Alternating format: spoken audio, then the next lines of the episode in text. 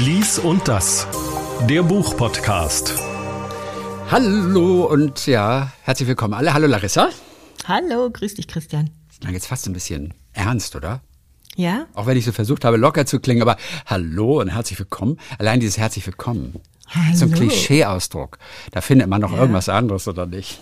Ja, aber ich finde das bei so Begrüßungen immer schwierig, weil alles ist schon, alles sagen alle, weißt du, so, hallo ihr Lieben, habe ich früher immer gesagt, das sagen auch alle, das ist so schrecklich, das sind alles so Ja. Floskeln. Ich habe neulich eine Veranstaltung moderiert, das war eine Filmpremiere und ich wollte ganz bewusst nicht sagen, herzlich willkommen. Ja. Weil mir, weil mir das so klischeehaft erscheint. Ja. Und habe dann einfach sagen wollen, ich weiß aber gar nicht, was am Ende daraus wurde, einfach nur irgendwie so, toll, dass ihr da seid. Ja, genau. So, guten Abend. Toll, dass ihr da seid. Es war eine Filmpremiere übrigens für den Film 15 Jahre. Ich finde den Film großartig. Okay. Hast du vier Minuten damals gesehen? Nein. Vier Minuten. Nicht. Das war Hannah Herzsprung als Wunderkind am Klavier, die im Gefängnis sitzt für, für einen Mord, den sie nicht begangen hatte. Mhm. Und dieser Film war Riesenerfolg. Arthouse-Film, erfolgreichster Film des Jahres, aber in Deutschland damals, vor ungefähr 16 Jahren. Und da gibt's jetzt so eine Fortsetzung. Mhm. Jetzt kommt sie aus dem Gefängnis. Ist auch ein toller Musikfilm. Es wird allerdings nicht gelesen da drin. Von daher, von daher egal. Also, toll, dass ihr alle dabei seid. Hi, Larissa. Hello. Hast du wieder viele Bücher weggelegt? Ähm, ja, jein. Äh, ja, ich, ich lese und lege weg und dann denke ich mir immer, man müsste mal wieder irgendwie so andere Sachen lesen und nicht immer die gleichen Sachen, nach denen ich so greife. Und dann, dann gucke ich mir entweder so Sachen an wie von der Zeit, die irgendwie sagen, diese 100 Bücher musst du gelesen haben und dann stehen da irgendwelche Klassiker drin. Oder ich habe jetzt gesehen, es gibt auch die Rory Gilmore Lese-Challenge. Sagt dir der Name Rory Gilmore was? Das ist also wieder... Rory Der Gilmore. Nachname könnte dir vielleicht einen Hinweis darauf geben. Ja, ist- ja, und zwar, ich weiß, ja. ich weiß. Und zwar von den Gilmore Girls. Yes, genau. Und Rory ist die Mutter oder die Nein. Tochter? Ah, 50-50 war es jetzt. Das ist die Tochter. genau, Und, wie heißt äh, die Mutter nochmal? Lorelei. Ey, Lorelei, wirklich. Und Lorelei, da geht mir wirklich das Herz auf. Ah, ich fand die Gilmore Girls. Ich habe nicht so viele Folgen gesehen. Ich fand die mega. Ich Ja. fand die mega sweet und auch total lustig und tolle Dialoge. Und ich, und ich fand, dass die auch irre ausgesehen hat, die Mutter. Mhm. Ich fand, dass die so hübsch war. Und jetzt gab's ja vor ein paar Jahren noch mal so ein, zwei neue ja. Folgen. Ja. Und die lief über den roten Teppich und ich hätte sie nicht mehr erkannt. Wirklich. Und es war, es war so ein ganz trauriger Moment in mir, denn die hat sich offensichtlich operieren lassen und die hat nichts mehr von dem Süßen, was sie früher hatte.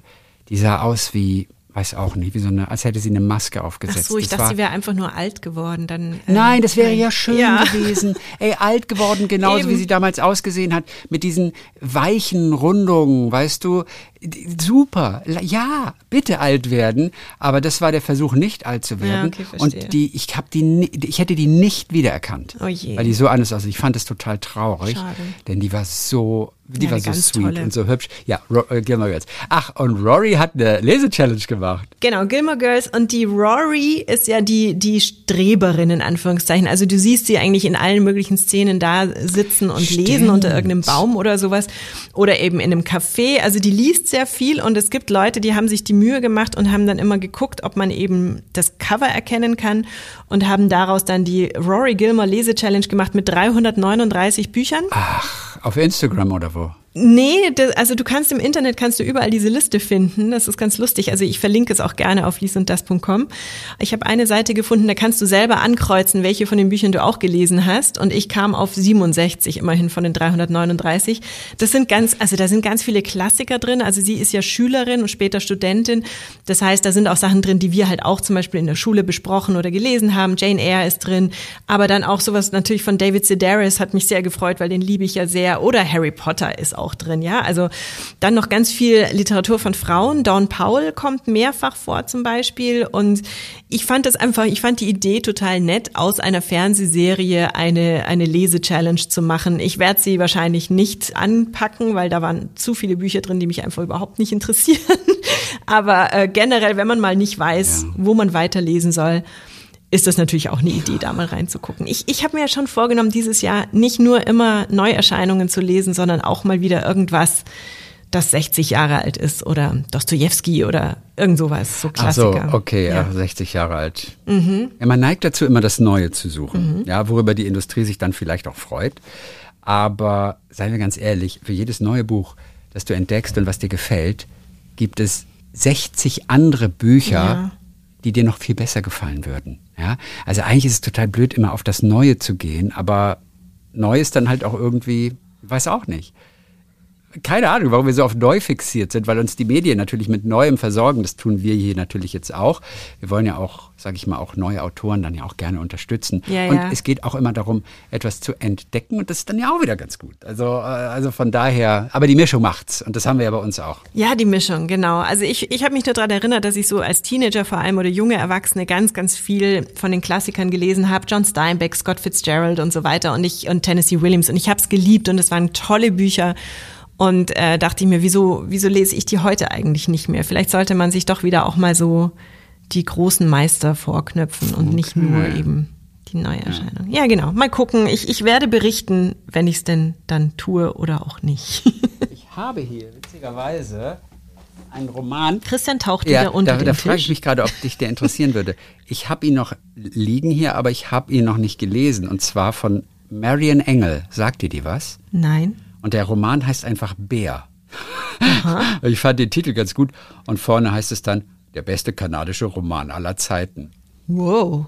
Auf jeden okay. Fall, es geht, ich habe noch nicht gelesen. Oben heißt es so als Auszug, Bär, rief sie, ich liebe dich, reiß mir den Kopf ab. Das, das ist schon mal gut, ne?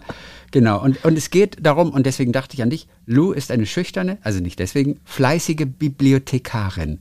Sie lebt eine maulwurfartige Existenz, begraben zwischen vergilbten Karten und Manuskripten in ihrem staubigen Kellerbüro. Das ist aber so eine Figur, glaube ich, die dich interessieren würde. Weißt du, weil sie Bibliothekarin ist und weil ja. sie offensichtlich Bücher liebt. So. Sieht aber nach einem sehr dünnen Buch aus, oder? Ja, es ist gar nicht so wahnsinnig äh, dick, hat ungefähr so 200 Seiten und die sind auch alles so relativ kleine Seiten.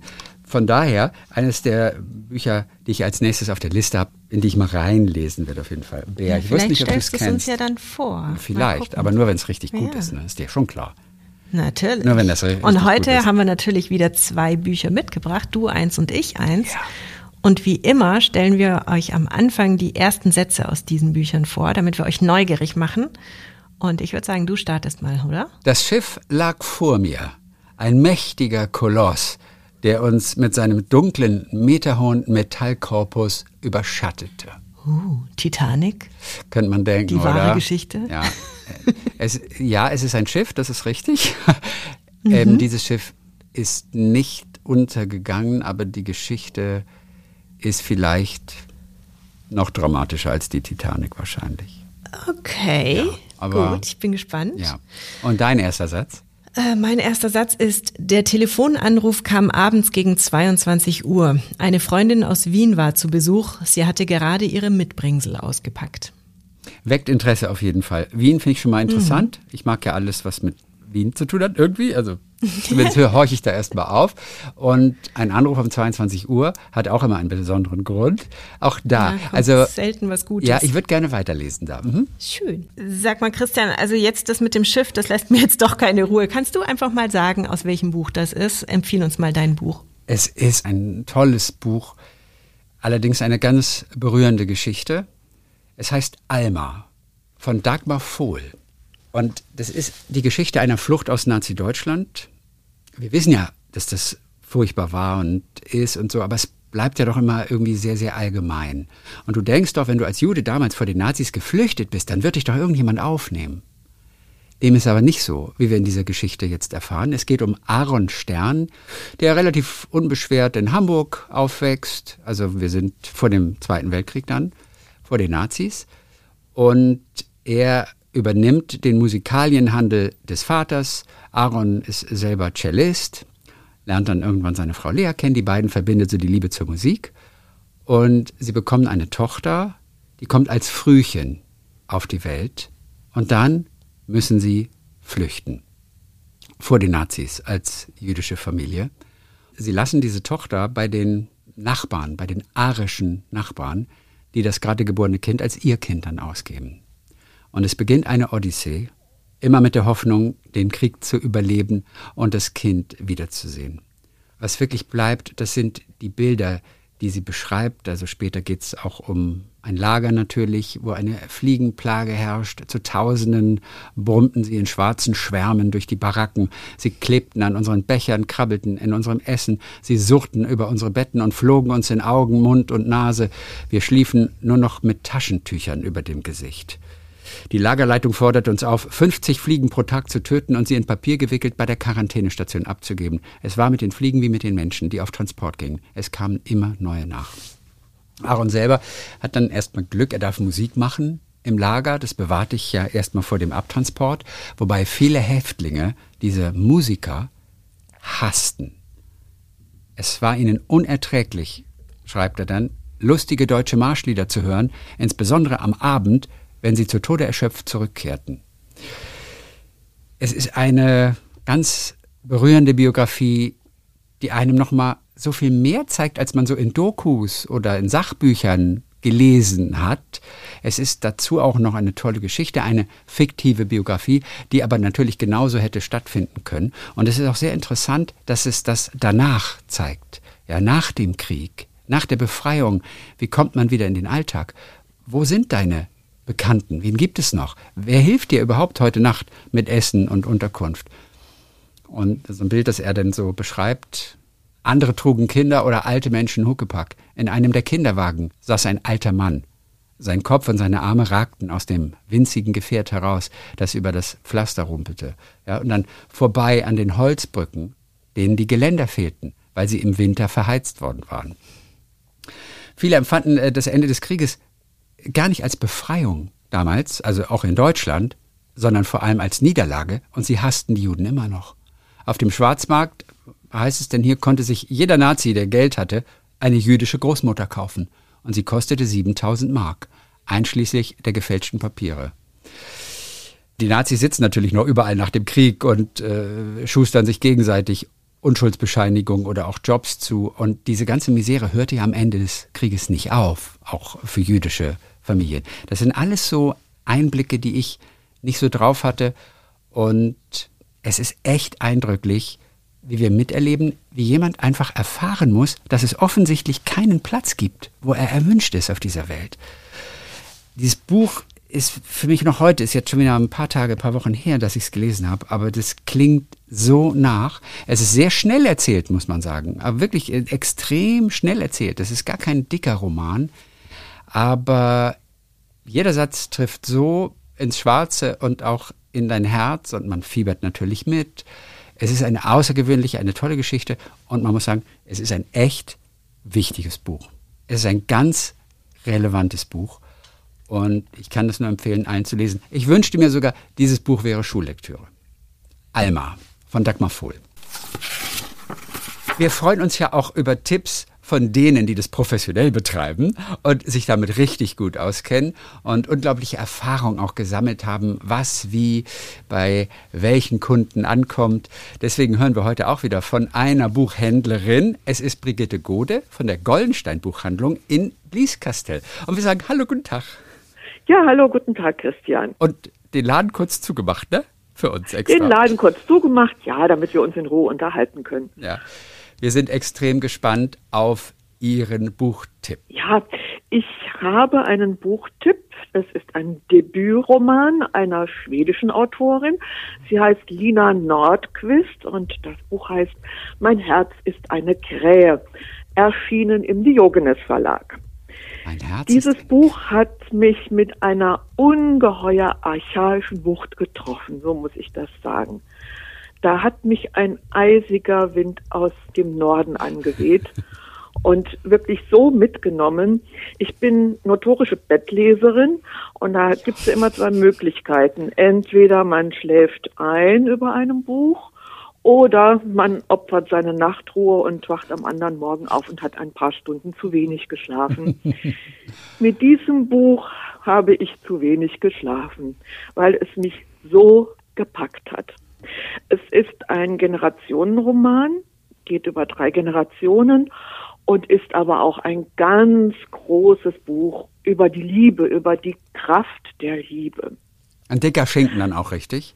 Naja, so, also ich, für mich ist es jetzt kein dicker Schinken, das kommt immer auf die Perspektive an, die man so anlegt. Also ich schaue mal gerade 453 Seiten.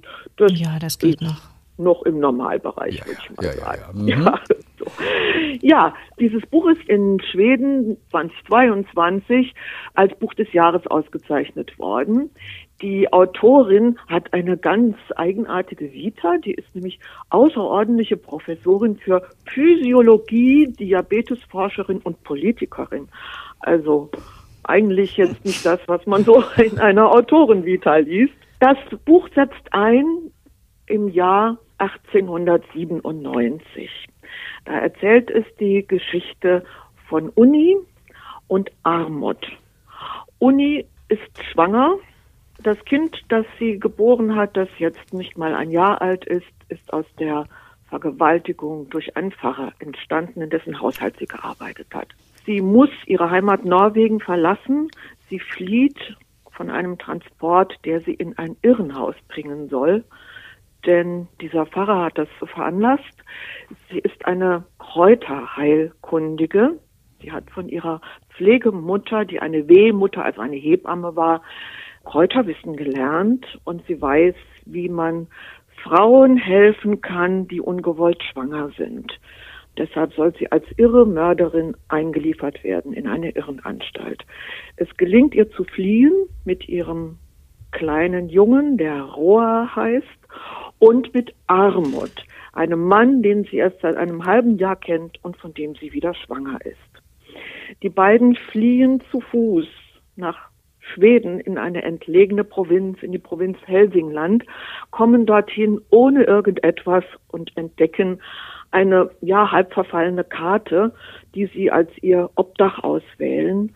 Sie sprechen mit dem Bauern, dem dieses, diese Karte gehört, und gehen mit ihm einen Vertrag ein, der sie zu zehn Jahre lang Jahresraten abzuzahlen verpflichtet. Das heißt, Armut muss zehn Jahre lang für diesen Bauern arbeiten. Also man wird in diesem Buch mitgenommen in eine Geschichte, die von Entbehrung, von Leid geprägt ist, die einen aber so packt, weil sie so eine kraftvolle Sprache hat, weil sie so eine poetische Sprache hat, die das alles transportiert. Ich würde gerne die letzten beiden Sätze vorlesen. Wir gehen ja ganz oft so auf die ersten Sätze, aber manchmal sind auch die letzten Sätze ganz wichtig. Aber verraten die nicht schon zu viel? Nein, Nee, weil man muss, also das ist ja ein, wenn man das jetzt hört, was da alles los ist, welchen Gewalten diese beiden Frauen ausgesetzt sind, welchen Überlebenskampf die in dieser Einöde da zu führen haben. Das ist auch das Besondere daran, dass man die Naturgewalten so spürt, dass man den Hunger spürt, den die Kinder erleiden müssen, die Kälte, die durch die Ritzen dieser elenden Karte da ziehen und dieser ständige Kampf zu überleben. Und ich glaube, man muss einfach denjenigen, denen man dieses Buch empfiehlt, die Perspektive geben, ja, es ist schlimm, aber es kann auch gut werden. Ich verspüre eine innere Ruhe. Vielleicht ist sie aus dem Körnchen gewachsen, das ich gefunden habe. Der Hagelschauer verebbt, doch die Ruhe bleibt. Zum ersten Mal in meinem Leben.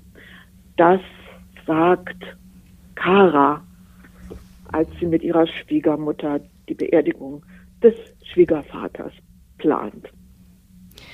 Und damit ist ein, ja, es, es ist so ein, ein Ende, wo man ein bisschen durchatmen kann und sagen kann, ja, es kann auch gut werden.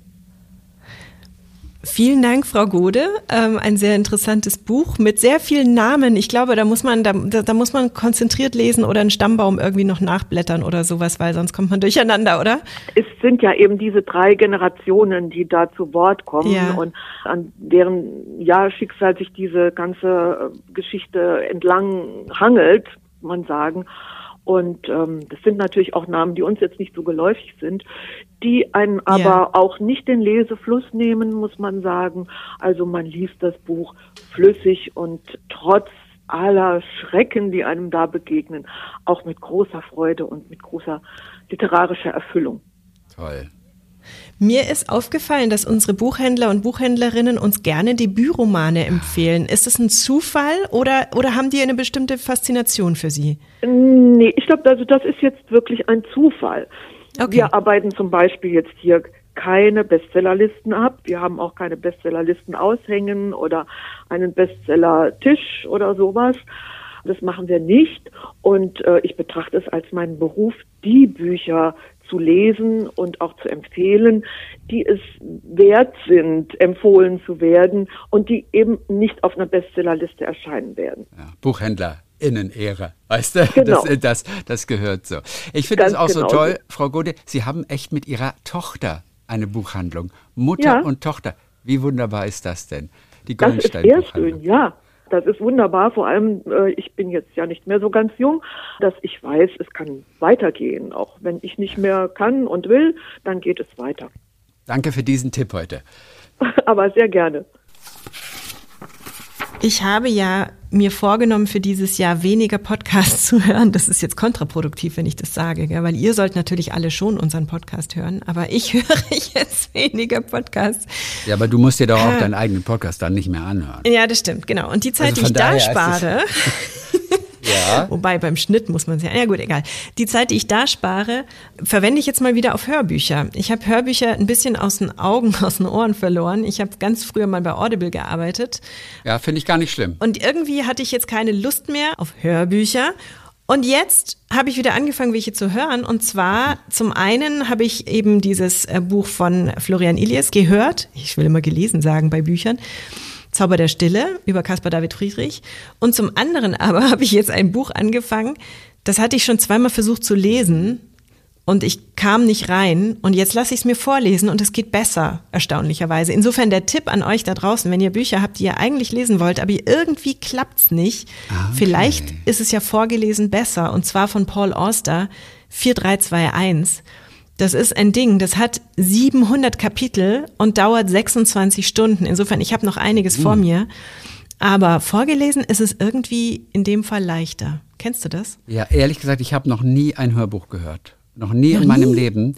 Die ein, zwei Mal, wo ich mal reingehört habe, habe ich immer nur gedacht, das ist mir zu monoton. Dadurch, dass eine, eine echte Stimme etwas vorliest, wird alles irgendwie so gleich. Weißt du, ob er nun das Kind vorliest. Und natürlich kann man das wie Rufus Beck machen bei Harry Potter und das ist ein Ereignis, logisch. Aber das kannst du ja nicht mit jedem Buch machen. Und viele besitzen auch, finde ich, nicht so diese Variabilität oder wie auch immer das Wort heißt, Ja. äh, weißt du, und auf unauffällige Art und Weise die Figuren zum Leben zu wecken. Und das ist mir alles ein zu sehr Einheitsbrei, während die Stimmen in meinem Kopf vielfältiger sind. Weißt du, wenn ich ja nichts wirklich höre, sondern sie entstehen in meinem Kopf und dadurch wirkt es alles viel authentischer und echter und ich kann mir nichts vorlesen lassen. Also jetzt nicht als Hörbuch über, über so viele Stunden. Ich weiß auch nicht wieso. Das ist mir, das ist für mich nicht das gleiche, es ist ein viel platteres Erlebnis. Es ist viel bequemer natürlich, weil man dabei Auto fahren kann, weil man dabei abwaschen kann. Und ich habe auch manchmal das Gefühl, ich bin der einzige Mensch auf der Welt, der keine Hörbücher mag. ähm, aber mir ist es zu sehr vorgegeben durch eine Ja. Person. Und es ist nicht so schön wie in meinem Kopf. Also es hängt natürlich wirklich wahnsinnig viel an dem Sprecher oder der Sprecherin. Muss man mögen, die jeweilige Stimme, weil man eben sehr viel Zeit mit ihr verbringt. Ja. Und es gibt in der Tat auch Hörbücher, die habe ich abgebrochen, weil ich zwar den Inhalt gut fand, aber die Sprecherin oder den Sprecher einfach überhaupt nicht ausstehen konnte. Das, das klar, das passiert. Manche sind ja auch so selbstverliebt. Ne? Und die feiern dann ja auch so ihre eigene Stimme. Wenn ich so eine coole Stimme hätte, wer weiß, vielleicht würde ich es auch tun. Ich weiß es nicht. Und die haben ja auch wirklich extrem tolle Stimmen. Ja, Andreas Fröhlich zum Beispiel. Da ja. lasse ich mir auch gern das Telefonbuch vorlesen Genau. oder so. Aber viele sind dann aber auch so, so selbstverliebt. Und dann geht es fast nur noch um das schöne Sprechen. Was ich, Weißt du, ja, und- was ich gar nicht mag, ist, wenn Männer dann versuchen, so Frauenstimmen zu machen und dann plötzlich so mit verteilten Rollen. Ach das so, finde ich ganz schrecklich. okay, Das finde ich okay. furchtbar. Damit hätte ich jetzt keine Probleme, weil die Frauen sind ja höher in ihren Stimmen. Ja, oft. wenn man dann, so wenn man dann unterscheiden Stimmen. muss. Ja, ich finde das Mittel persönlich aber okay. Okay. Also darauf zurückzugreifen. Na gut, gut. genau. Aber es war gesagt, ja nur ein ja Hinweis, Hörbücher. du musst ja keine Hörbücher hören. Es war nur ein Tipp, dass man es tun kann. Zum Beispiel Ja. auch bei ich ja. Spotify. Ja, dem bösen Spotify. Ein gutes Sogar hat's dann da. doch. Mhm.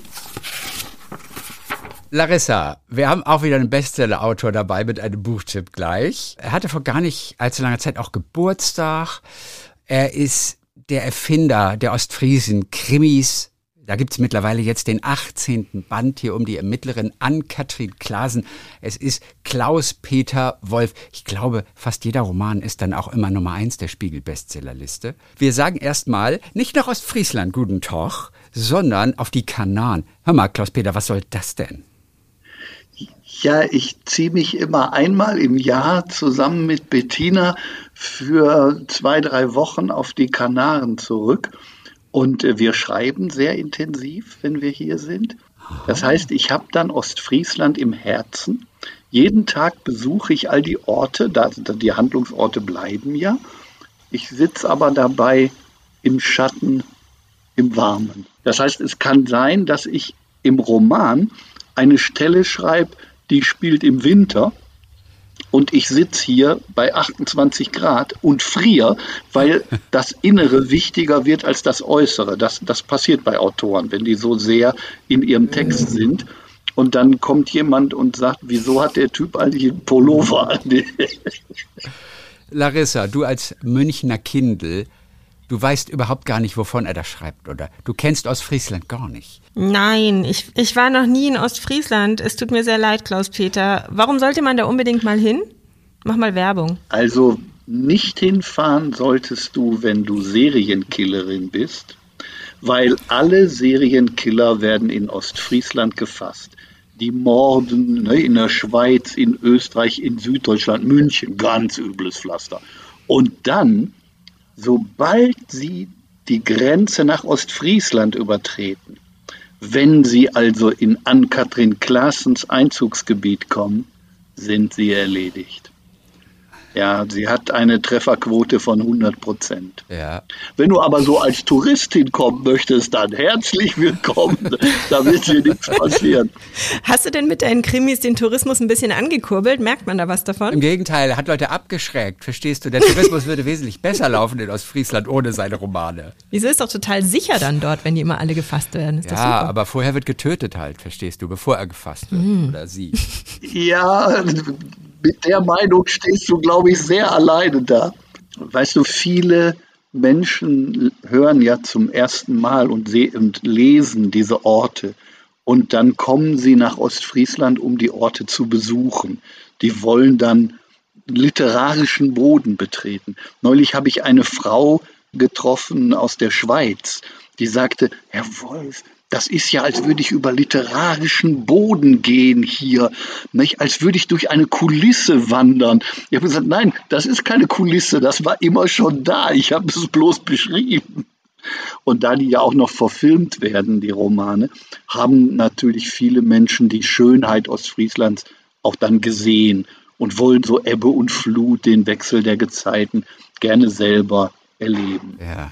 Was ich ja immer so herrlich finde, ist, dass in deinem Roman wirklich real existierende Personen aus deinem Dorf, aus Norden, so heißt es. Ey, Norden also ist kein Dorf, Dorf. wir Nord. haben Stadtrechte. Ja, du hast völlig recht, es ist eine Stadt. Hatte ich gerade verwechselt. Aber eure Stadt das heißt die Norden. älteste ostfriesische Stadt. Ja, ich weiß, es ist eine Stadt. Ja. Und es sind aber wirklich echte Personen. Es sind deine echten Nachbarn, die teilweise auftauchen. Und selbst Bettina, deine Ehefrau. Ja. Die ist, selbst die spielt mit. Ja, das, weißt du, warum soll ich eigentlich Personen erfinden, wenn ich von so originellen Menschen umgeben bin? Ähm, manchmal merkt man das, wenn man Romane liest, dann hast du das Gefühl, die Hauptperson hebt jetzt die Hand weil der Schriftsteller wie bei so einer Marionette am Faden hat, wird er am anderen Faden ziehen, hebt die die andere Hand. Ne? Das ist doof, das will ich nicht. Meine Figuren heben die Hand aus ihrem Inneren heraus. Das heißt, du erwartest schon, dass die jetzt die Hand heben. Weil dann, der ist doch so, der würde das jetzt so machen. Und das geht am besten mit Menschen, die ich kenne, die meine Freunde sind. Und ich weiß, wie die denken, wie die reden, wie die sich verhalten würden. Und Sie sind auch mit ihren realen Namen in den Büchern und mit ihren richtigen Berufen. Den ersten, den Maurer Grendel, habe ich damals gefragt, aber du, ich möchte, dass meine Kommissarin einen Freund hat das soll ein Handwerker sein, ne, der so ehrlich seinen Job macht und stolz drauf ist, ein schönes Haus gebaut zu haben. So Leute gibt's ja auch in Deutschland, ne? die wollen wir mal erzählen. Und darf ich dich nehmen und darf ich auch deinen Namen verwenden. Das heißt, du wirst bei mir eine literarische Figur, ich werde dein Leben fiktionalisieren, du wirst Dinge tun, die hast du nie getan. Aber meine Figur ist mit deiner Frau verheiratet, fährt dein Auto, trägt deinen Namen, wohnt in deiner Wohnung. Darf ich das? Und er hat ostfriesisch geantwortet. Jo. Jo. Warum nicht? Also sehr langer Satz, ne? ja. Ach, ach, wie Da wusste er nicht, dass ja. er mal der berühmteste Maurer unseres Landes werden würde. Oder kennst du viele Maurer, die Autogramme geben? Nee, und da gibt wirklich Autogramme ja, im echten Leben. Ne? Also, weil die Fans reisen bei euch in eure Stadt ja. nach Norden, da reisen die Fans. Ich finde Dorf irgendwie romantischer. Ich finde so Mord, der auf dem Dorf passiert, ist irgendwie romantischer als in einer, in einer banalen Stadt. Ja, Deswegen, aber wir haben, wir haben 27.000 Einwohner. Und ja, wenn die Touristen kommen, natürlich dementsprechend mehr. Stimmt. Und die kommen und gucken sich und die, die Schauplätze kommen. an. Ja, ja. Und die besuchen dann auch zum Beispiel Jörg Tapper im Café Tenkate. Das spielt eine wichtige Rolle in den Büchern und der Jörg natürlich auch. Der signiert sogar Brötchentüten. Nein, super. Hat denn schon mal irgendeine Figur Nein gesagt, dass sie nicht bei dir auftauchen äh, nee, möchte? im Gegenteil. Also viele wollen natürlich gerne dort mitspielen und sagen, Sie können mich gerne auch nehmen, Herr Wolf, und äh, ich mache auch die Leiche oder so. Aber das würde, ich würde natürlich nie eine real existierende Person nehmen und die dann sterben lassen im Roman. Das kannst du ja nicht tun. Ja, ja, die ja. erleben da schon schlimme Sachen. Zum Beispiel den Journalisten Holger Blom, den es ja auch wirklich gibt. Der wird vom Serienkiller entführt, liegt hinten im Auto, im Kofferraum, wird quer durch Deutschland gefahren und äh, danach hatte er was Rückenschmerzen im realen Leben. Ist das nicht gut? Literatur oh und Fiktion treffen sich. Herrlich.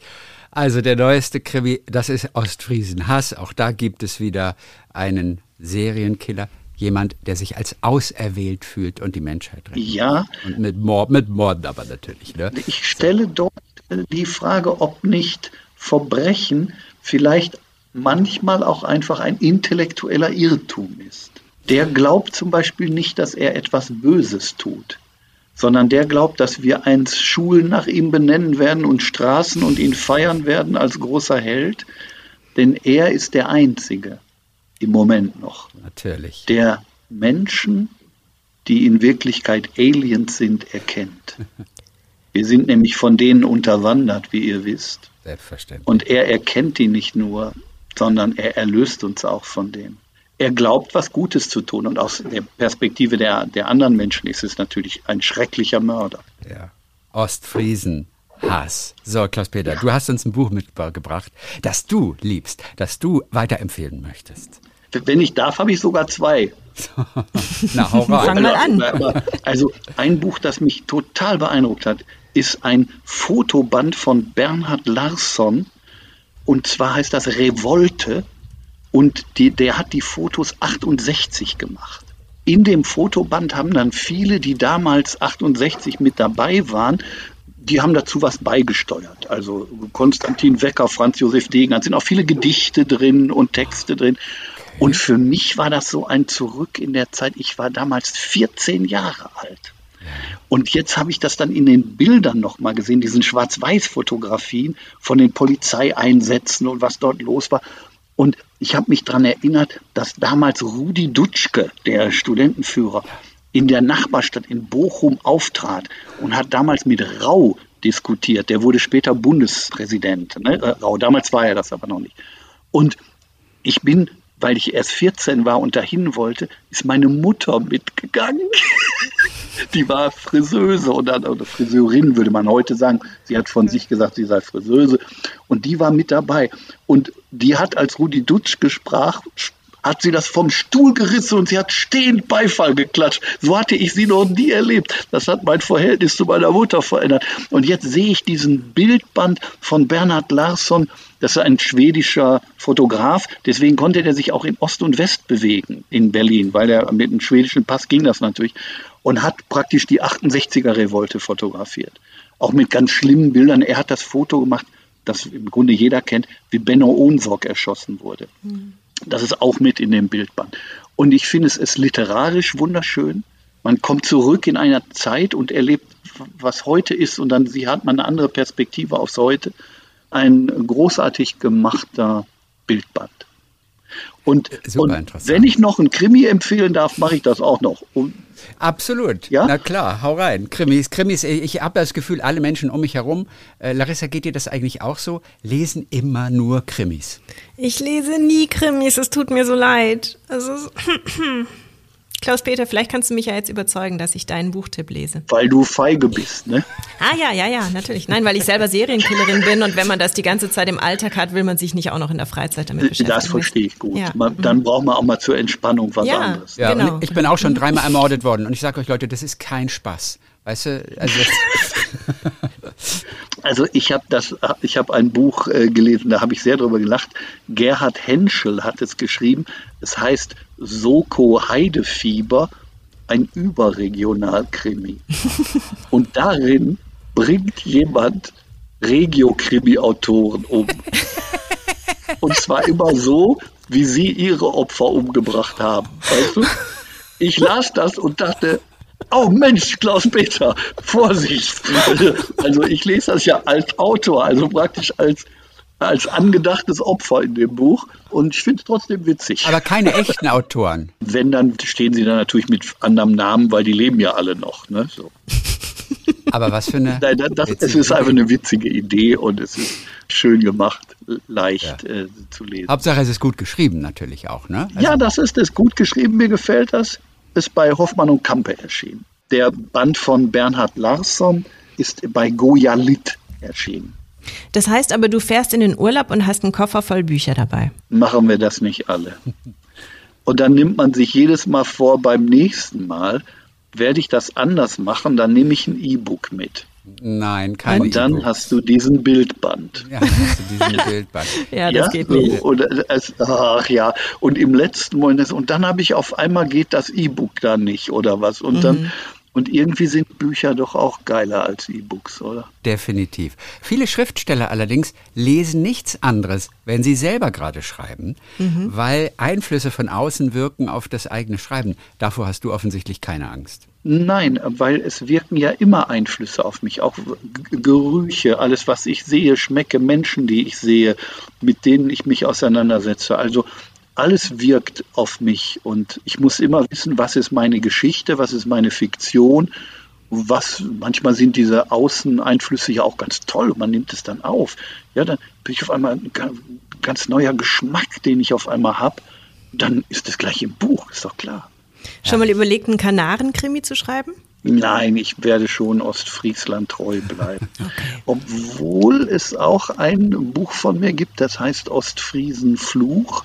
Da spielt Lanzarote eine ganz wichtige Rolle und im nächsten auch, weil Ostfriesland ist ja immer nur der Ausgangsort und auch der Endpunkt.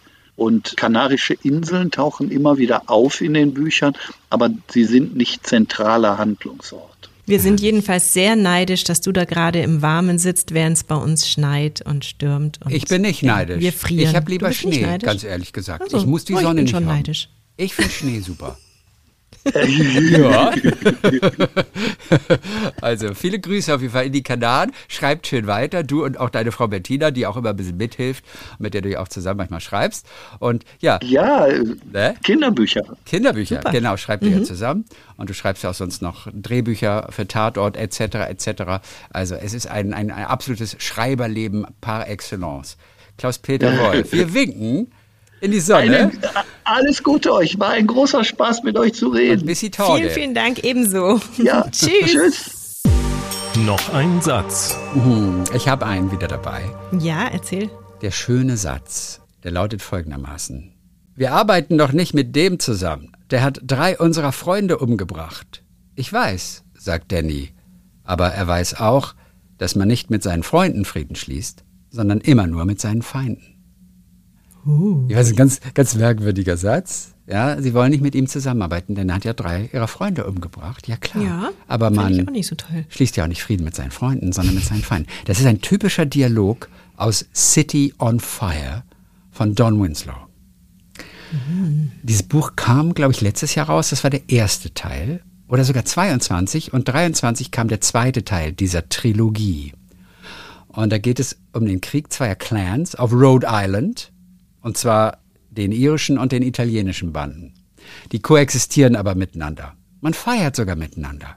Man ist befreundet.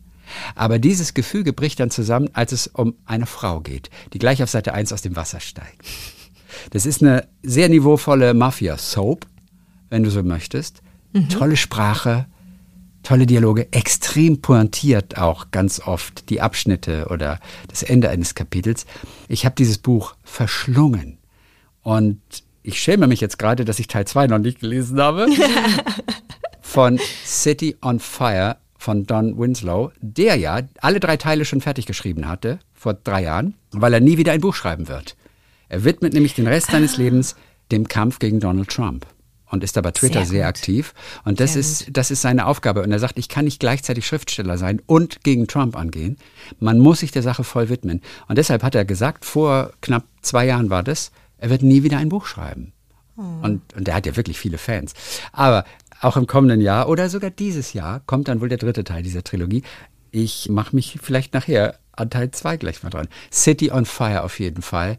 Ich fand's riesig. Da fällt es mir jetzt schwer, zu meinem Buchtipp zu kommen, weil ich was ganz anderes dabei habe. Ein Buch, das heißt Meine Schwester von Bettina Flittner. Die Erzählerin ist Fotografin und hier wird sie nach dem Suizid ihrer Schwester 2017 zur Erzählerin. Und in Puzzlestücken erinnert sie sich an ihre gemeinsame Kindheit in den 70er Jahren mit ihrer Schwester. Es geht um zum Beispiel die wechselnden Affären der Eltern, um die strengen Großeltern, um eine Zeit in New York, um die Depressionen der Schwester natürlich auch und immer wieder um die Frage, ob jemand ihren Tod hätte verhindern können. Ist es eine echte Geschichte? Ja, das sage ich dir gleich. So, okay, genau, das verstehe. ist nämlich genau mein Knackpunkt. Verstehe, Aber ich, ja. ich lese erstmal ein bisschen was daraus vor, damit du dir vorstellen kannst, wie das so ist. Ich habe meine Mutter und später auch meine Schwester gefragt, wie ist das? Was ist das für ein Gefühl, die Depression? Es ist ohne Farben, sagte meine Mutter. Es ist ganz tief unten. Es ist kalt. Es ist wie in einem Grab, sagte meine Schwester. Es ist ein Ort, wo niemand sein möchte. Geschrieben ist es wie ein Tagebuch, wie freies Assoziieren. Sie kommt von Hölzchen auf Stöckchen. Es sind Bruchstücke der Erinnerung, die ans Tageslicht kommen. Zum Beispiel dieses hier, das ich dann doch amüsant fand. Wenn ich meine Schwester trösten will, gehen wir zusammen runter und öffnen die Mülltonne. Das muss man an einem bestimmten Wochentag machen, immer dann, wenn die neuen Hefte gekommen sind. Wir schieben den schweren Metalldeckel des großen Behälters zurück, bis er hinten einrastet. Meine Schwester hält mich an den Beinen wie im 16. Stock des Hotel Alden und ich tauche vom Mülleimerrand hinunter in die Schlucht. Ich strecke meinen Arm immer tiefer und tiefer und dann habe ich sie gegriffen. Die hört zu. Die aber dann weißt alt ist, sonst wird sie ja nicht Müll. Ja, klar, aber weißt du noch, wie toll das damals war, so diese Fernsehzeitschriften? Ja. Ach klar, also es genau. kommt an dem Tag die neue, das heißt, die alte ja. wird dann weggeworfen. Deswegen ja, genau, dieser Tag. Genau. Wie so oft wollte ich vorher nichts über das Buch wissen, sondern ich bin einfach reingestürzt. Ich habe einfach angefangen zu lesen, habe mich nicht groß informiert, worum geht's da, wer hat das geschrieben. Und dann passierte was ganz Komisches. Und zwar, die ersten zwei Drittel habe ich gerne gelesen, sehr gerne. Und dann erfuhr ich, dass es eine wahre Geschichte ist. Und kam mir plötzlich voyeuristisch vor. Und dann habe ich nachgelesen und erfahren, dass es sich bei der Autorin um die Ehefrau von Alice Schwarzer handelt, ah. die hier ihre total persönliche Geschichte aufarbeitet. Und den Rest des Buches habe ich dann mit so einem ganz komischen Gefühl gelesen. Ich kam mir sogar schuldig vor, wie eine Gafferin oder sowas, weißt du? Und ich habe mich dann gefragt, würde ich wollen, dass meine Schwester so private Dinge über mich schreibt?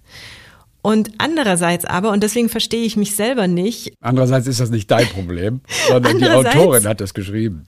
Liebe ich David Sedaris und niemand schreibt offener und erbarmungsloser über seine Familie und ebenfalls über die Probleme und den Suizid seiner Schwester. Okay. Und bei ihm finde ich es toll und bei Flittner nicht. Aber ich weiß nicht warum. Ich kann es dir nicht sagen. Vielleicht, weil ich halt dachte, es sei eine erfundene Geschichte und es dann erst gemerkt habe. Also dennoch total lesenswert. Ich habe es sehr, sehr gerne gelesen und ich hadere eben nur mit mir selbst, weil ich das irgendwie nicht verstehe, warum ich da so mit zwei Maßstäben messe. Meine Schwester von Bettina Flittner ist das. So, und wir haben wieder auch Buchtipps von euch. Danke, dass ihr euch meldet, denn zusammen gesehen lest ihr so viel mehr als wir. ihr habt auch wieder ein paar Tipps für uns. Und der erste, der kommt von Uwe. Hallo Larissa, hallo Christian. Hier ist Uwe aus München. Toller Podcast. Die ersten beiden Folgen waren richtig gut. Weiter so. Ich habe eine Empfehlung, und zwar den Vinyldetektiv. Das ist eine Buchreihe von Andrew Cartmel. In den Büchern geht es um eben diesen Vinyldetektiv, der in London lebt und für vermögende Sammler alte und seltene Schallplatten auftreibt. Dabei gerät er natürlich immer in irgendwelche Kriminalfälle, zu deren Lösung nicht zuletzt die guten alten schwarzen Scheiben beitragen. Die Figuren in den Romanen sind herrlich schräg gezeichnet und es macht großen Spaß, das zu lesen.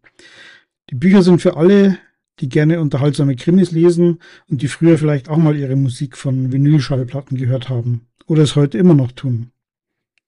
Es gibt mittlerweile sechs Bände. Der siebte ist für März angekündigt. Leider gibt es bislang nur die ersten beiden Bücher, Murder Swing und Killer Rock auf Deutsch. Also ein vielleicht dezenter Hinweis an den Surkamp Verlag, bitte weitermachen. Schöne Grüße und tschüss ihr beiden. Cool, der Vinyldetektiv. Ja. Cool, gute Sache. Ich frage mich gerade, was da alles so für, für Schallplatten oder Musiker eine Rolle spielen, erwähnt werden. Aber, äh, aber einfach mega. Und trotzdem ist es offensichtlich irgendeine Kriminalgeschichte, ne? Obwohl Ja, er ja, genau, genau. seltene Killer Platten Rock sucht. und Murder Swing. Das klingt ja schon mal sehr musikalisch. total interessant. Cool. Die Kerstin hat uns auch was geschickt. Meine absolute Buchempfehlung, Das Lächeln meines unsichtbaren Vaters von Dimitri Kapitelmann, der in dem Buch mit seinem Vater nach Israel reist, für beide die erste Reise dorthin. Das Buch hat eine wahnsinnige Bandbreite an politischen Themen. Natürlich äh, eine jüdische Familie, also der Nahostkonflikt ganz vorne behandelt, die Themen Rassismus. Die Familie ist in den 90ern aus der Ukraine nach Deutschland geflüchtet, hat einige Erfahrungen mit Nazis machen müssen. Das alles verpackt in einem wahnsinnig tollen Schreibstil, sehr selbstironisch, teilweise sehr humorvoll, sehr trocken, aber auch sehr tief und einfach ganz wunderbar zu lesen. Das Lächeln meines unsichtbaren Vaters von Dimitri Kapitelmann. Das waren unsere beiden Buchtipps aus der Community. Und noch ein Gedicht. Ich habe noch eines für euch. Und zwar von Otto Jägersberg, ein deutscher Autor. Und dieses Gedicht heißt Herz im Ultraschall. Jetzt ist ja gar nicht so schwer zu verstehen, aber stell dir mal vor, dein Herz wird ultrageschallt, dann könnte das äh, folgendermaßen so aussehen, deine Gedanken. Unbekannter Planet, von Strömen durchzogen, Täler, Höhen und Auen. Ein Vulkan in der Mitte zuckt.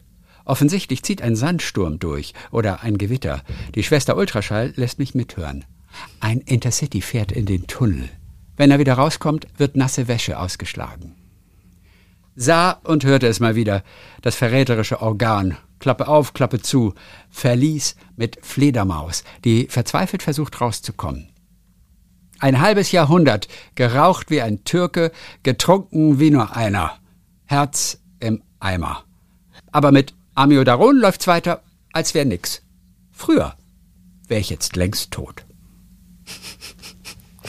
Oh ja, Oh. früher wäre ich jetzt längst tot. Also, früher wäre ich jetzt längst tot. Äh, geraucht wie ein Türke, getrunken wie nur einer. Herz im Eimer. Ja, ja, das Herz mal so als Landschaft betrachtet, was man da alles hören kann, was man da alles äh, ja, sehen kann auf dem Ultraschall. Ich fand das irgendwie richtig, richtig schön. Von Otto Jägersberg und das ist aus dem Buch Keine zehn Pferde. Das sind Gedichte von ihm, ist erschienen im Diogenes Verlag. Ja, da gibt's Gedichte über ein verschwundenes Fahrrad oder ein Lob auf die Stampfkartoffel oder die Einsicht, dass Fußball hilft, ne? Oder auch eine Warnung davor, was passiert, wenn man die falschen Frauen küsst. Also viel Skurriles und auch Originelles und sehr Amüsantes. Von Otto Jägersberger aus dem Buch Keine zehn Pferde. Wie machst du das eigentlich? Liest du irgendwie ein Gedicht am Tag oder blätterst du da mal rein oder liest du das ganze Gedichtbändchen auf einmal oder wie machst du das? Ganz selten. Ich glaube, die meisten Gedichtbände, die ich habe, da kenne ich vielleicht fünf bis zwanzig Gedichte draus.